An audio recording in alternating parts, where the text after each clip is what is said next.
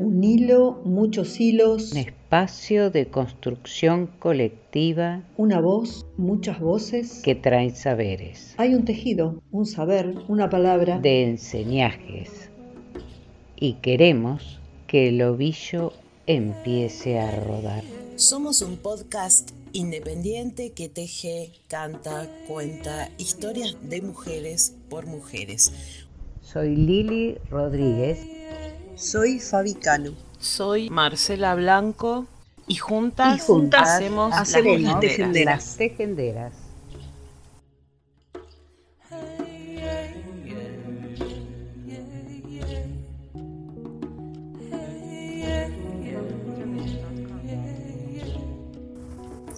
Está desaparecida.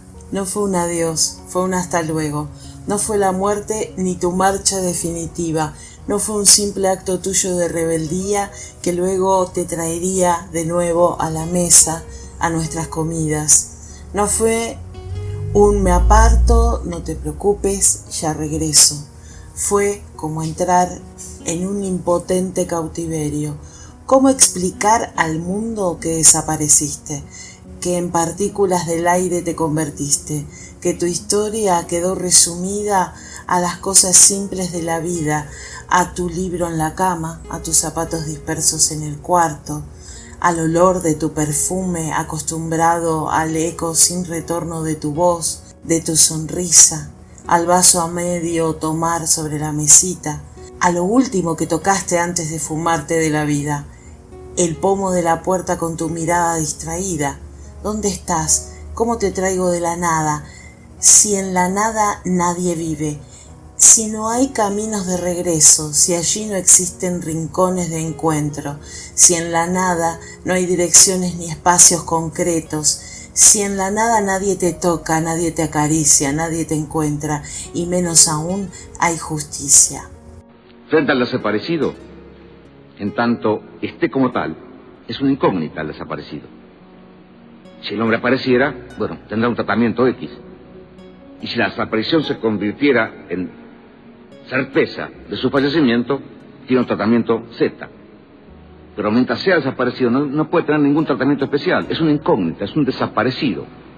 No tiene entidad, no está. Ni muerto ni vivo, está desaparecido. ¿Cómo te rescato? ¿Cómo volverte real de nuevo? ¿Cómo se le explica al mundo que te ausentaste sin relevo, sin siquiera un aviso previo? Sin dejar señales, sin un rastro, sin una huella que seguir para encontrarte. Un silencio inexplicable sustituyó tu cuerpo y nuestra historia quedó sin completarse, en un vacío inmenso. ¿Cómo transmito el desgarrante dolor que carcome cuando extiendo mis manos al vacío? ¿Cómo cuento la impotencia de convivir a diario con la eterna interrogante que grita desesperada ¿A dónde te has ido? ¿Qué explicación lógica tiene que simplemente hayas desaparecido?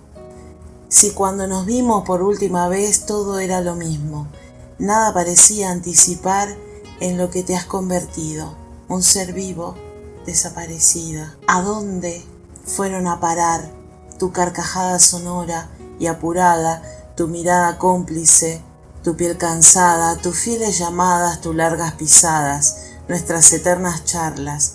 En mis sueños he salido infinitamente en tu exilio, tirando paredes, montañas, atravesando mil caminos. Hablé por ti, puse voz a tus gritos, intenté que entendieran lo que es ser una desaparecida. Te canto a ti, mi niña, mi niño, mi padre, mi hermana, mi hermano, mi amiga, mi amigo, mi amor desaparecido. Convierto tus huecos en un refugio de alivios. Una vida no se fuma, no se evapora en el aire, no desaparece, no se escurre. La desaparecida se ve, se va, dejando claros registros en la memoria de los que la conocimos. Son seres vivos que aún desconocemos su destino. Ni muerto ni vivo, está desaparecido. Lo que te da terror te define mejor. No te asustes, no sirve, no te escapes. Volvé, volvé, toca, míralo dulcemente esta vez que hay tanto de él en vos, pero hay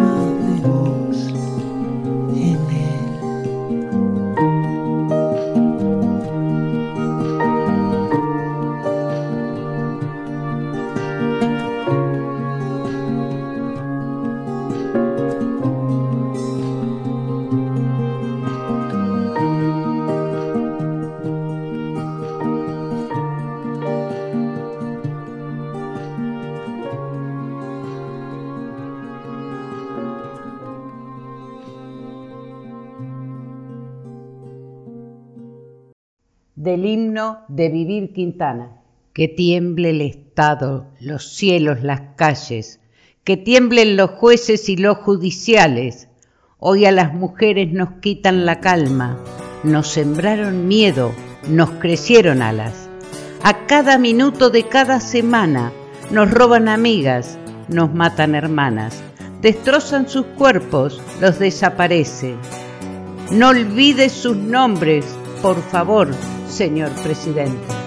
Que tiemble el Estado, los cielos, las calles, que teman los jueces y los judiciales. Hoy a las mujeres nos quitan la calma, nos sembraron miedo, nos crecieron alas. A cada minuto de cada semana nos roban amigas, nos matan hermanas, destrozan sus cuerpos, los desaparecen. No olvides sus nombres, por favor, señor presidente.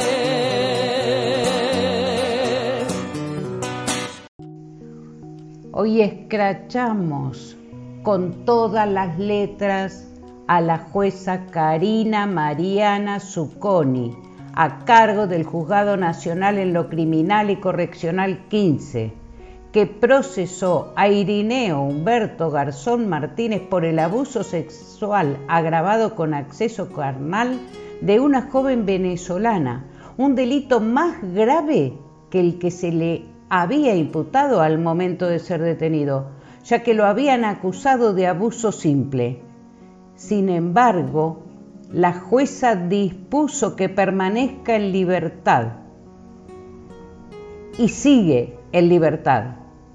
Seguimos sin tener noticias de esta lacra que atentó contra la salud física, emocional de esta joven venezolana a la cual drogó y abusó sexualmente.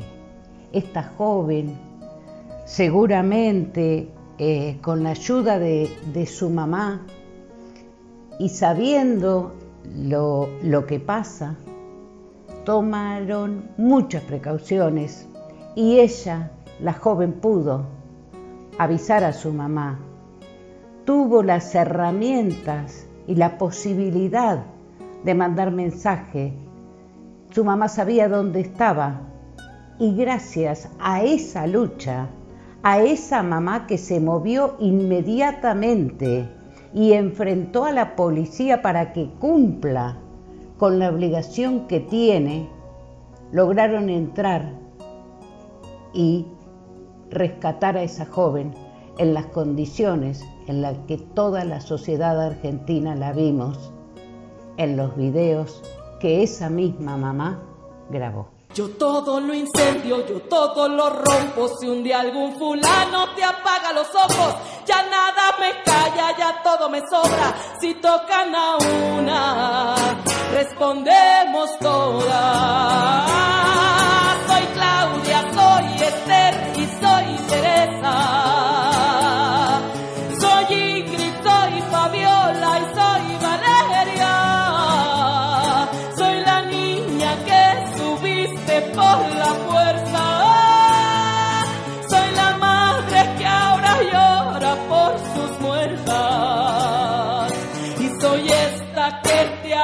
Pagar las cuentas.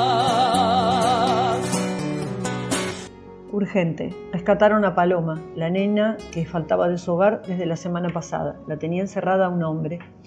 El hallazgo se produjo luego de un llamado telefónico al 911. Estaba en una habitación como perdida, explicó uno de los investigadores que logró dar con ella. El sujeto que la tenía consigo está detenido, acusado del delito de privación ilegítima de la libertad. Apareció Paloma Sánchez Méndez y un pueblo respira. La nena de 12 años, buscada desde la semana pasada en General Rodríguez, fue hallada esta tarde en la habitación de una vivienda en donde estaba junto a un hombre de 22 años, que en estos momentos se encuentra detenido acusado del delito de privación ilegítima de la libertad. Fuentes policiales informaron a primer plano online que la chiquita fue rescatada en una casa ubicada en Ricardo Balbini Purredón, de ese distrito, a unas 50 cuadras del lugar en el que reside junto a su familia. Estaba dentro de una habitación como perdida, choqueada, precisó la fuente consultada por este medio. La pequeña fue encontrada gracias al llamado al 911 realizado por una vecina, que se enteró de la búsqueda por redes sociales. A la mujer le pareció una menor similar a la que apareció en esa casa, ubicado en un pasillo al fondo, y decidió dar aviso a la policía. Efectivamente, cuando agentes de la estación de policía de General Rodríguez, al mando del comisario Mar Méndez y oficiales de la DDI de ese distrito llegaron al lugar, la hallaron.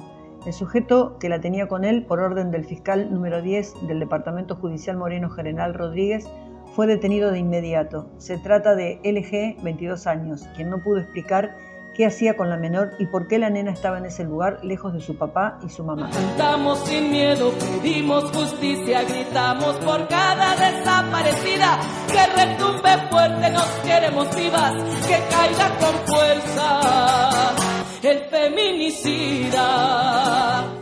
3 de enero del 2021. Hallan a una niña desaparecida hace 10 años. Una niña que había desaparecido en julio del 2011 en el departamento de La Paz de Mendoza, de donde era oriunda, fue hallada en la provincia de Buenos Aires. Según informó el medio mendocino Tiempo del Este, la joven se llama Aldana Celeste Orozco Maturano y desapareció cuando tenía 14 años de edad. En ese momento Vecinos y familiares realizaron protestas y denunciaron que la policía comenzó a investigar su paradero dos meses después de que desapareció. La noticia llegó a tener repercusión internacional y la búsqueda de la menor fue difundida por Missing Children. Al poco tiempo de la desaparición, se dijo que la niña se había escapado con su novio a San Luis, pero una investigación de la policía puntana no arrojó ningún resultado respecto a esa teoría. Aldana fue hallada en situación de prostitución y tendría dos hijos. Su madre biológica y su padrastro fueron detenidos y bajo sospecha de haber entregado a la pequeña una red de trata quedaron detenidos por orden del juzgado federal de turno y dejó de tener lugar en los medios.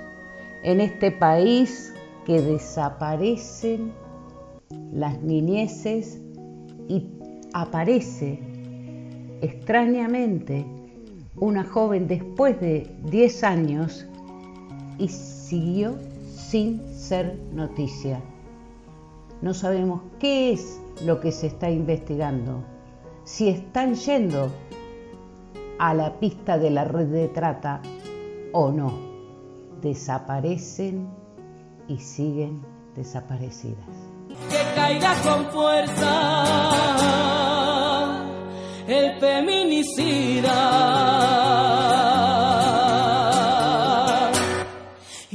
y retiembla en sus centros la tierra al sonoro rugir del amor. Y retiembla en sus centros la tierra al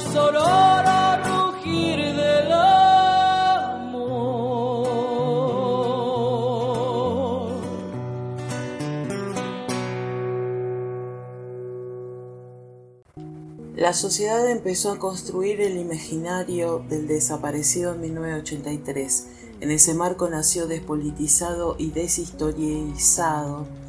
Se lo invocaba mil veces, pero estaba vaciado de sentido. La democracia no se pudo, no se propuso indagar la complejidad de la violencia política que había producido esas desapariciones, sino rescatar a la República perdida. Tenía sus razones.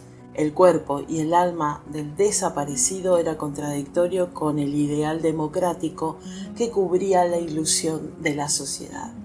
Aún así, el desaparecido era un valor de fuerte contenido simbólico, la antítesis del terrorismo de Estado que los había elegido como víctimas, 30.000 víctimas, pero conformaba una representación estática, aunque necesaria, para inculpar al horror. Había varios obstáculos para reconstruirlos históricamente. Se consideraba que el pasado era demasiado actual, que el relato quedaría atrapado por las pasiones y no había documentos disponibles.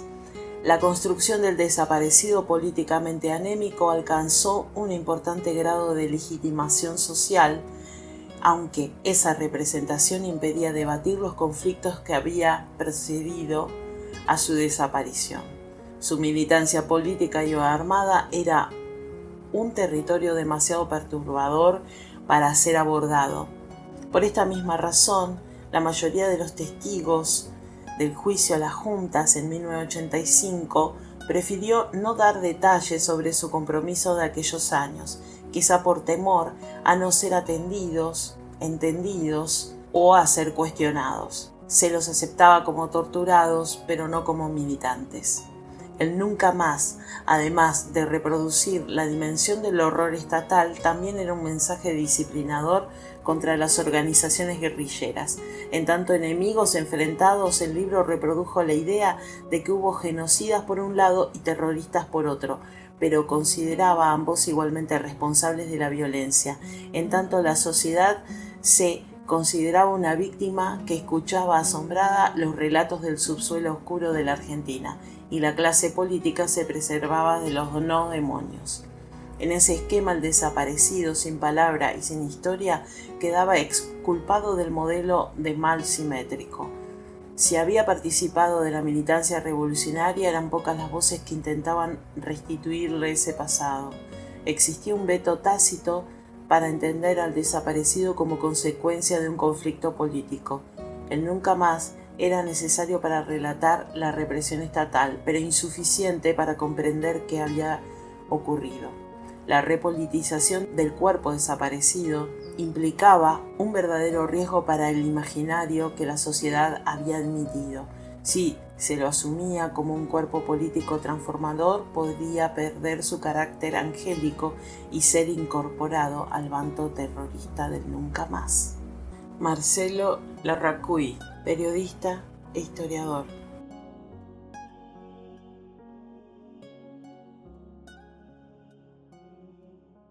Anie kye, anie kinini, ese okape ha esa. Aparición con vida de Carmen Elizabeth Oviedo Villalba.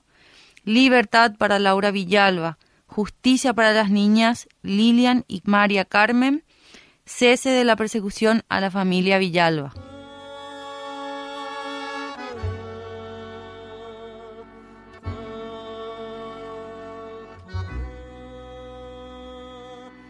Paraguay es el país con más desigualdad en toda la Vía donde el 90% de la tierra pertenecen a corporaciones privadas y el 19% se concentra en manos de corporaciones extranjeras. Y el 10% que queda para la gente que vive y trabaja con y para la tierra en este momento histórico, el odio a las mujeres, el odio racial, el odio a quienes luchamos desde abajo por un bienestar comunitario y sobre todo el odio a los campesinos y a la gente que trabaja la tierra. Es un reflejo de, un sistema patriarcal que intenta permanentemente aniquilar un pasado que retorna de la tierra porque la tierra es y será para quien la trabaja.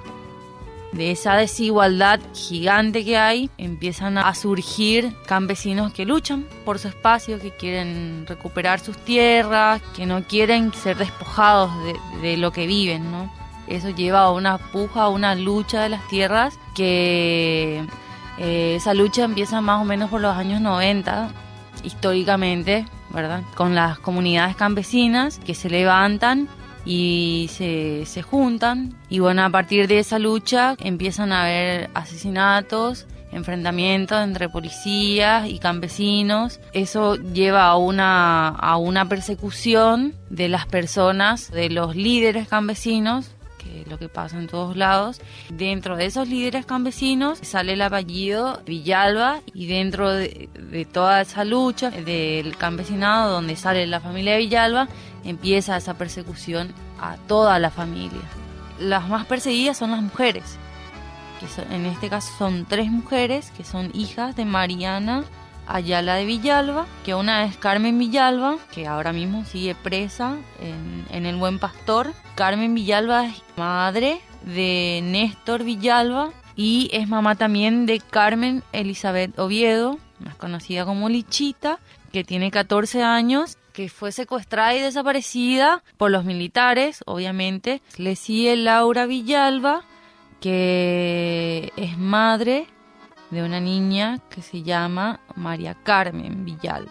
Ahora mismo eh, Laura Villalba se encuentra detenida en un cuartel militar desde el 23 de diciembre ilegalmente. No tienen ningún fundamento para tenerla. Y otra hermana que es Miriam Villalba, que ahora mismo está exiliada acá en Argentina y es abogada y también madre de una niña que se llama Lilian María Villalba. Y lo que ocurrió ahora en Paraguay fue que mataron a dos niñas, es María Carmen Villalba y Lilian María Villalba. Estas niñas fueron violadas, torturadas y asesinadas por el gobierno paraguayo. Carmen Elizabeth Oviedo Villalba, que es Lichita, la hija de Carmen Villalba, ahora mismo se encuentra secuestrada y desaparecida desde el 30 de noviembre del 2020. Bueno, entonces todo esto demuestra que hay un ensañamiento con la familia Villalba, pero más que nada con, con, con las niñeces. Entonces el Estado paraguayo tiene que hacerse cargo de estas violencias, de estas torturas, de estos asesinatos que demuestran que la dictadura nunca salió de Paraguay. Está presente y se, se, lo demuestra con cada acto del gobierno, incumpliendo las leyes de la niñez, incumpliendo las leyes de los derechos humanos mismos. Mario Abdo Benítez tiene que hacerse cargo de esta persecución y de estos asesinatos. Esta es una familia y el resto de las familias también sufren lo mismo. Lo que hacen es colocar a la gente que lucha de verdad como personas terroristas. Cualquier persona que desee manifestarse o mostrar algo es terrorista en el Estado paraguayo. La resistencia es todos los días. La resistencia también se da con la agricultura familiar campesina, con las mujeres que tienen que desarrollar su organización, luchando contra una sociedad bastante patriarcal y machista y que las mismas mujeres tienen que estar en permanente desafío con todos los obstáculos que tienen a su alrededor para poder eh, salir adelante, ¿no? eso, Paraguay es un país ultra machista que siempre quiere someter a la mujer. Es cuando una mujer se quiere levantar y una mujer quiere luchar, mil trabas. Como que siempre se hace muy difícil, pero siempre igual salimos adelante.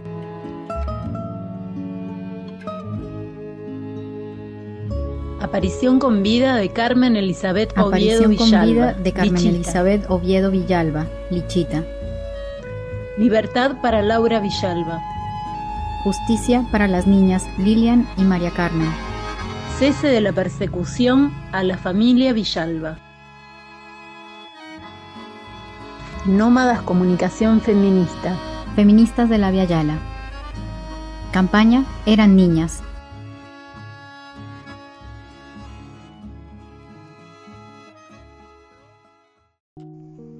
Eran niñas Aparición con vida de Lichita, campaña internacional. Marchamos por la aparición con vida de Lichita. Marchamos a cinco meses de la ejecución de las niñas Lilian y María, a dos meses de la desaparición forzada de Carmen Elizabeth. Marchamos contra la impunidad.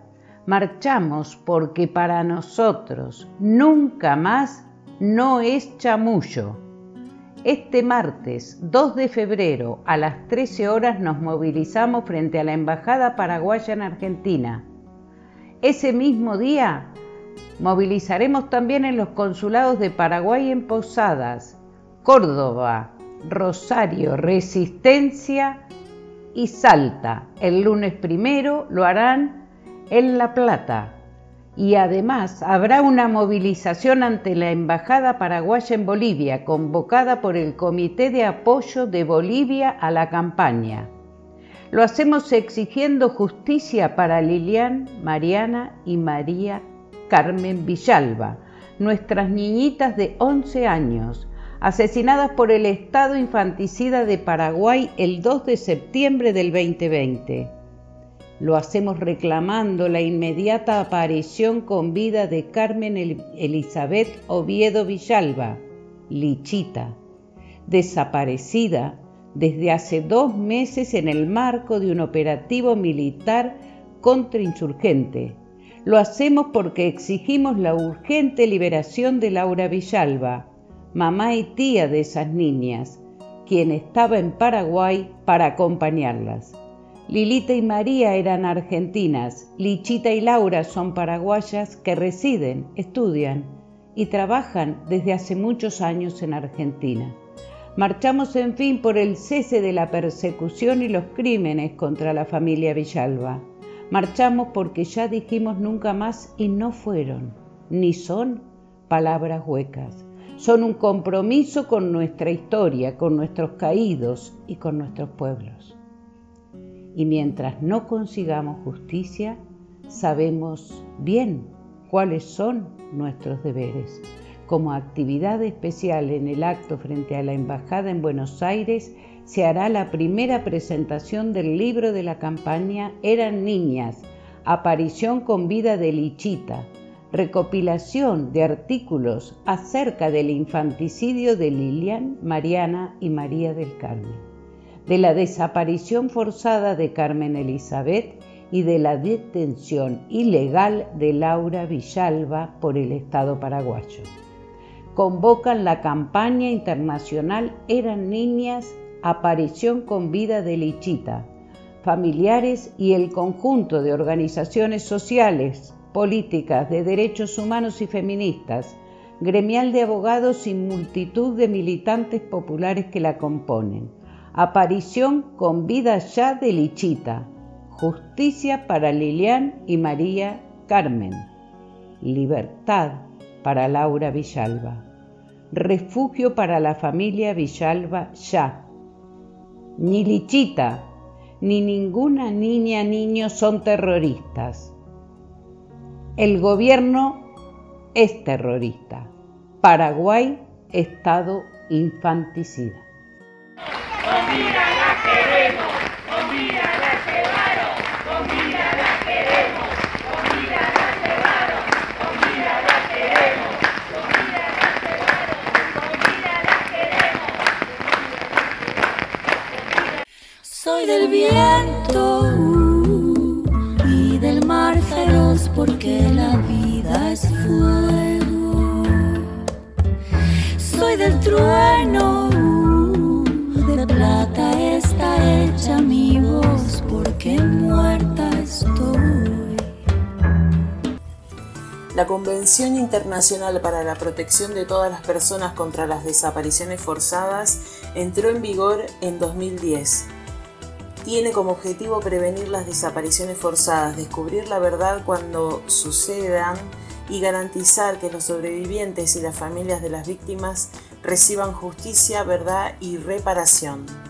La Convención es uno de los tratados de derechos humanos más sólidos jamás adoptados por la ONU.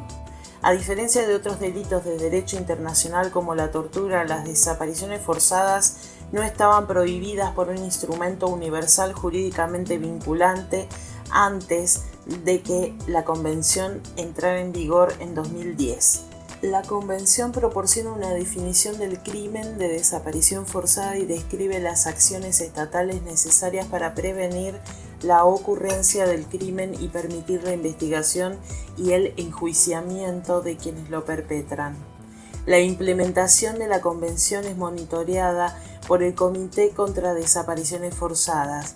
Al momento de ratificar o adherirse a la Convención, o incluso más tarde un Estado puede declarar que reconoce la competencia del comité para recibir y considerar comunicaciones de o en nombre de víctimas y otros estados parte. El comité contra desapariciones forzadas también proporciona interpretaciones autorizadas de la Convención.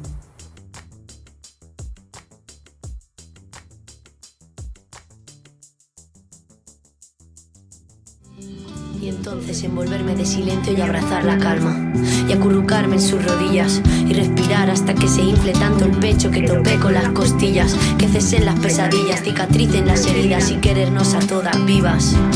¿Cómo cuesta encontrar?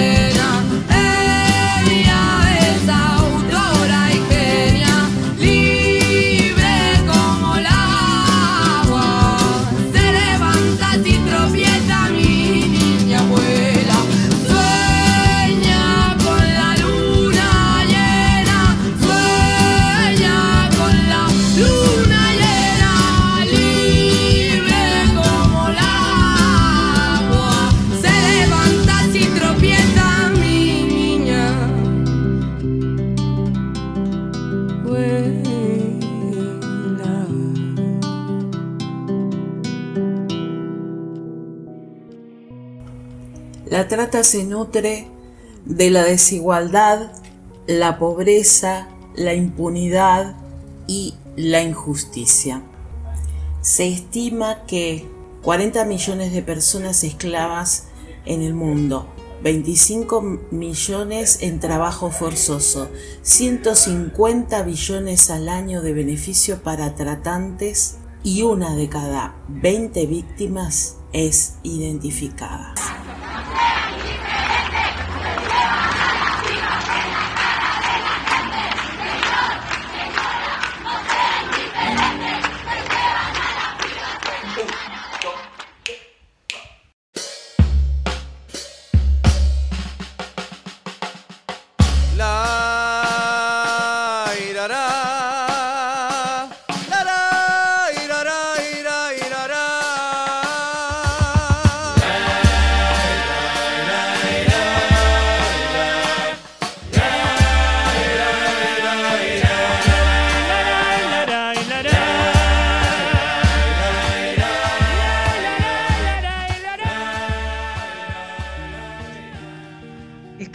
Trata de mujeres y niñas en Argentina, por Cecilia Antón.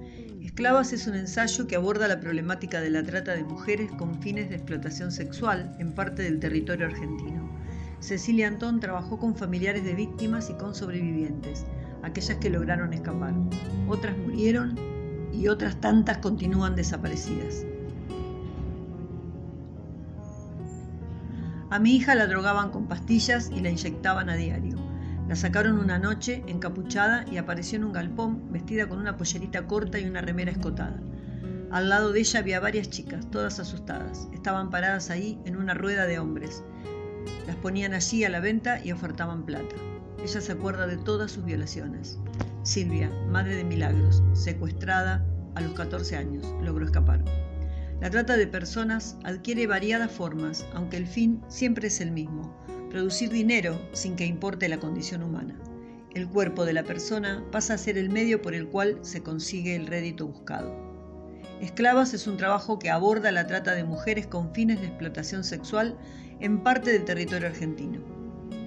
Trabajé con seis casos, varias familias que han sufrido el secuestro de sus hijas por parte de las redes de trata con fines de explotación sexual y a la par me acerqué a sobrevivientes de este macabro delito. Algunas de estas niñas mujeres lograron escapar, otras murieron y otras tantas continúan desaparecidas.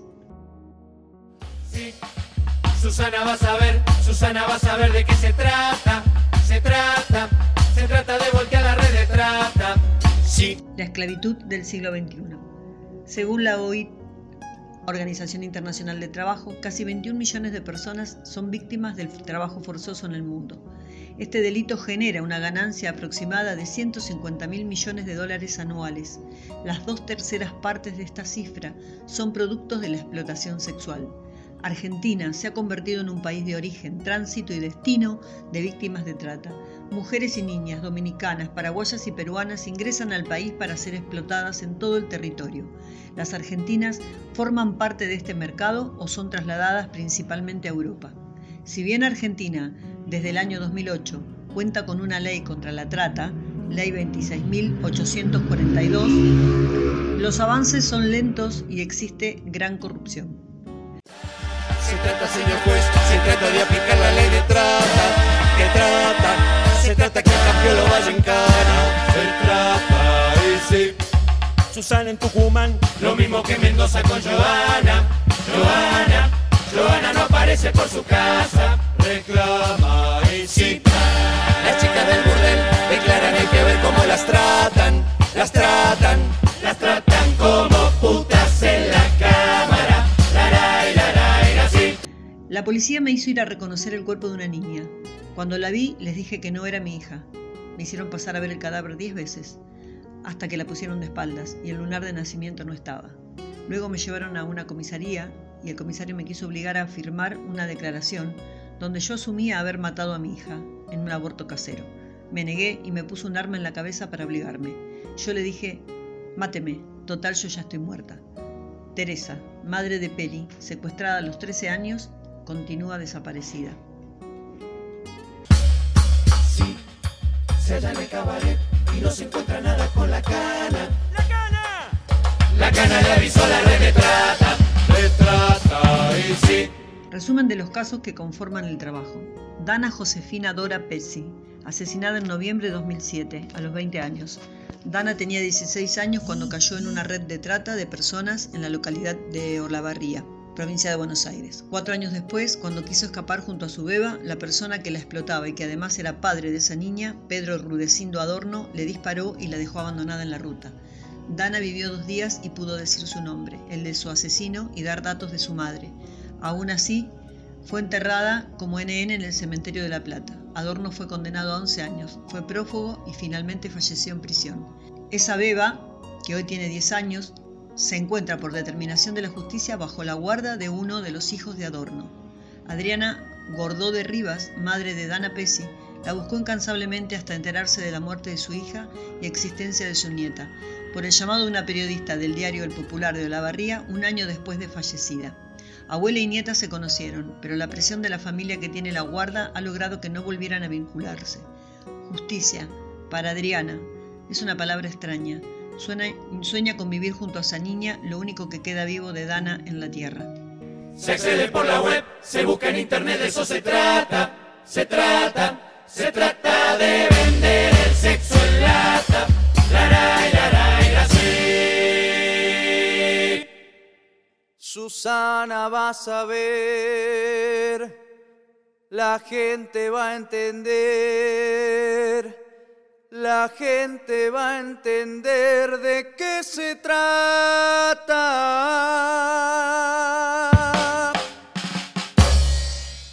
Que no hay mercadería que se descarta. Si nadie va al burdel ya no hay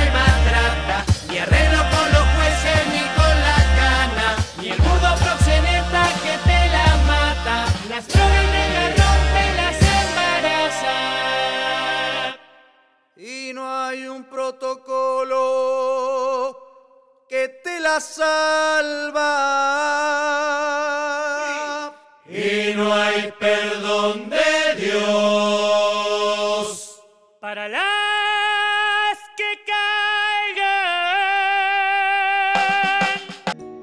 Ramona Nicolasa Peli Mercado, desaparecida desde abril de 2006. Ramona Nicolasa Peli Mercado tenía 13 años cuando caminó unas cuadras para llevarle un pantalón a su mamá, que estaba en la casa de una vecina del barrio El Sembrador de La Rioja Capital. En ese momento un auto la levantó y nunca más la volvieron a ver. Beatriz y Rubén, mamá y papá de Peli, junto a su familia, han buscado a Peli y siguen haciéndolo. La policía de La Rioja presionó de manera muy violenta a la madre de Peli para que se autoinculpara en el supuesto asesinato de su propia hija, haciéndola querer firmar una declaración donde aceptaba que había querido realizarle un aborto en su casa y las cosas habían salido mal. Peli fue vista en prostíbulos de Córdoba y La Pampa. Eso es lo último que se supo de ella. Nosotros hemos trabajado más que la policía. No tuvimos paz. Teresa Beatriz Yacante, mamá de Peli.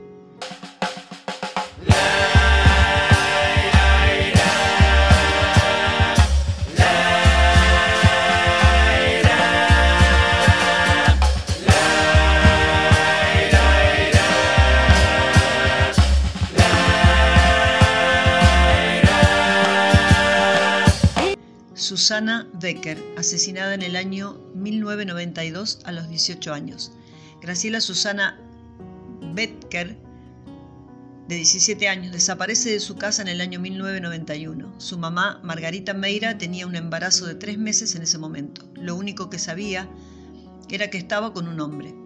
Caminando e investigando un año después, encontró a su hija. Susi fue hallada muerta en un departamento en la ciudad de Buenos Aires. Nunca se pudo hacer justicia. La policía dijo que la muerte era dudosa porque el departamento estaba tapado para que no entrara aire. Ella tenía golpes. El juez mandó tres peritos que nunca se pusieron de acuerdo. Y entonces es como que nadie es culpable. Margarita pudo investigar al hombre con el que estaba su hija y se enteró que era cercano a dueños de prostíbulos. Amigas de Susi le contaron que su supuesto novio la obligaba a prostituirse. Con el tiempo se enteraron de que la habían explotado en Cocodrilo, Shampoo y Rush, conocidos prostíbulos de Capital Federal, pero la causa jamás avanzó en ese sentido. Esas cosas de no saber qué hacían con tu hija te hacen sentir que no podés hacer nada. Margarita Meira. Hoy Margarita forma parte de Madres Víctimas de Trata, Asociación de Familiares, Amigos y Víctimas de este feroz delito.